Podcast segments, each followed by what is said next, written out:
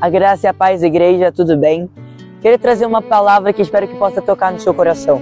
A Bíblia fala lá em Jeremias sobre o oleiro, o oleiro que fazia o barro, o oleiro que tinha o, o, o vaso de barro, tinha algumas imperfeições, que ele teve que quebrar o vaso de barro. Eu quero te dizer que esse vaso de barro é a gente.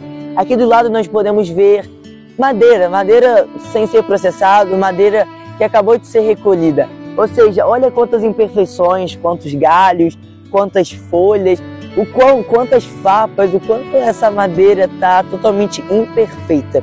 E aqui do lado nós podemos ver madeira da lenha, madeira que já foi processada, madeira que já foi lapidada, madeira que já foi trabalhada. Eu quero te dizer que Deus, ele é um carpinteiro.